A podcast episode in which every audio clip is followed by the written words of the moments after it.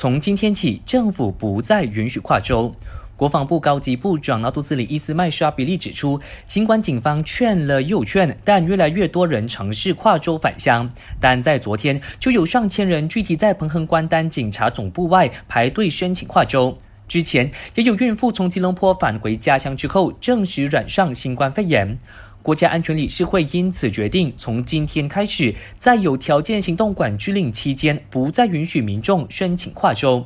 一旦警方发现有人试图跨州返乡，也不会只是勒令他们折返，而是当场罚款。Mulai hari ini kita telah pun bersetuju supaya mereka bukan saja diarahkan berpatah balik tetapi di compound di tempat sekatan jalan raya tersebut. Jadi kita benar-benar mahu supaya rakyat sedar kerajaan benar-benar serius untuk tidak membenarkan kes rentas negeri ini berlaku.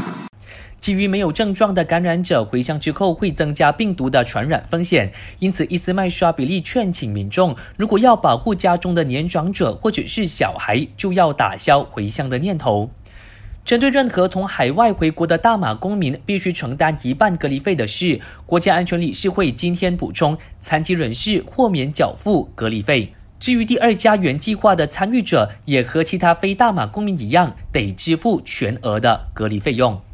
我是嘉俊，感谢收听。